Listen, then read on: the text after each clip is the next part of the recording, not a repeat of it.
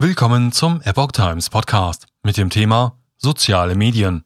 Elon Musk und die Redefreiheit bei Twitter.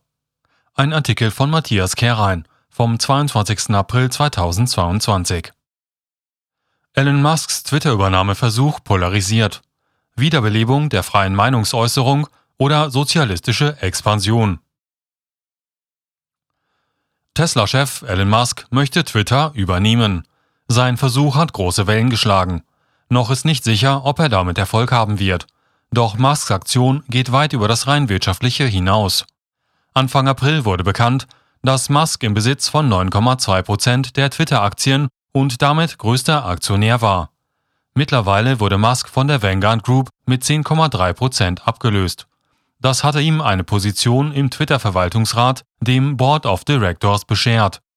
Allerdings wurde auch bekannt, dass er eine solche Position nicht einnehmen wollte weil ein Verwaltungsratsmitglied laut Twitter-Statuten nicht mehr als 14,9 Prozent der Aktien besitzen darf.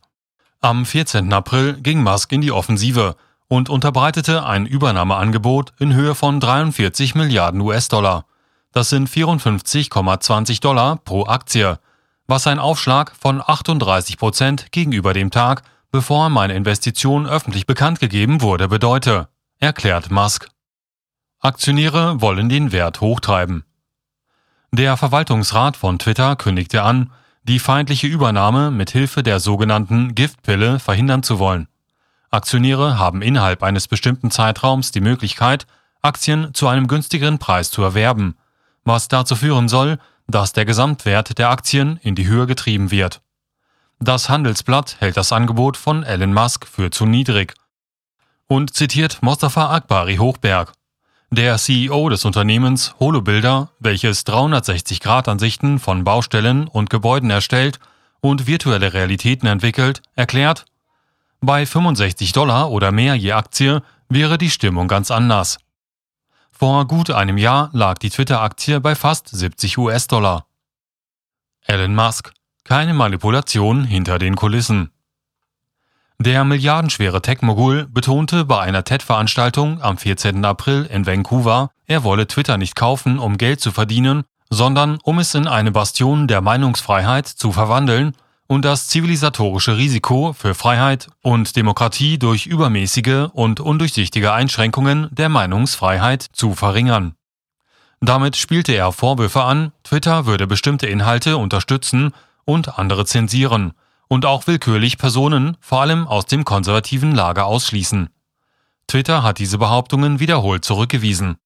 Im März befragte Musk seine 80 Millionen Twitter-Follower, ob die Plattform sich an die Werte der Meinungsfreiheit hält. Er hielt zwei Millionen Stimmen, wobei mehr als 70 Prozent der Befragten mit Nein antworteten. Er forderte unter anderem, dass Twitter seinen Algorithmus für die Öffentlichkeit zugänglich machen sollte. Wenn die Tweets von Personen hervorgehoben oder weniger hervorgehoben werden, sollte diese Maßnahme sichtbar gemacht werden, damit jeder sehen kann, dass diese Maßnahme ergriffen wurde, damit es keine Manipulation hinter den Kulissen gibt, weder algorithmisch noch manuell, betonte Musk. Es wird nicht perfekt sein, aber ich denke, wir wollen, dass es wirklich den Eindruck und die Realität vermittelt, dass die Rede so frei wie möglich ist, sagte Musk.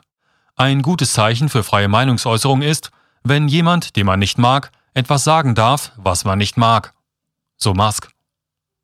Jason Miller, CEO des Twitter-Konkurrenten Getter, glaubt, dass der Kampf, den Musk gegen politische Diskriminierung aufnimmt, ein guter ist. Dennoch befürchtet er, dass Twitter in dieser Hinsicht nicht mehr gerettet werden kann, weil die Firma durch und durch verkommen ist, so Miller. Es habe keine Auswirkungen auf die Firmenkultur, nur einzelne Leute auszutauschen, weil sie von den Leuten, die die Firma leiten, verkörpert werde. Für Musk werde es einfacher sein, auf dem Mars zu landen, als die Kultur von Twitter zu ändern, betonte Miller in einem Interview, das am 19. April auf seiner Plattform veröffentlicht wurde. Geschäfte mit China Während bei vielen die guten Absichten Musks positiv aufgenommen werden, mischen sich auch kritische Töne darunter. Musk hatte die Kommunistische Partei Chinas die zu den stärksten Unterdrückern der Meinungsfreiheit gehört, bei verschiedenen Gelegenheiten überschwänglich gelobt.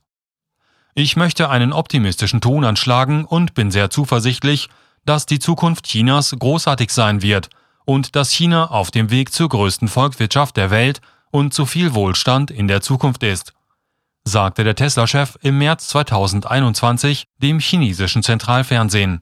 Übrigens bin ich tatsächlich ein Sozialist, schrieb Musk im Juni 2018 auf Twitter. Nur nicht die Art, die Ressourcen vor dem produktivsten zu dem am wenigsten produktiven umzuschichten und so vorzugeben, Gutes zu tun, während das in Wirklichkeit Schaden anrichtet. Wahrer Sozialismus strebt nach dem größten Wohl für alle. So Musk. Peter Navarro, ehemaliger Handelsberater des Weißen Hauses unter der Trump-Regierung, zeigte sich gegenüber der Epoch Times skeptisch.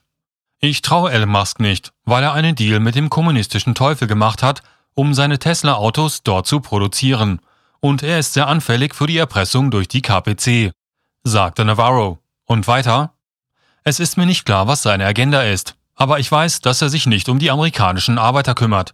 Er kümmert sich nicht um Konzentrationslager in der Provinz Xinjiang. Er kümmert sich nicht um die freien Menschen in Taiwan oder die inhaftierten Menschen in Hongkong, erklärte Navarro.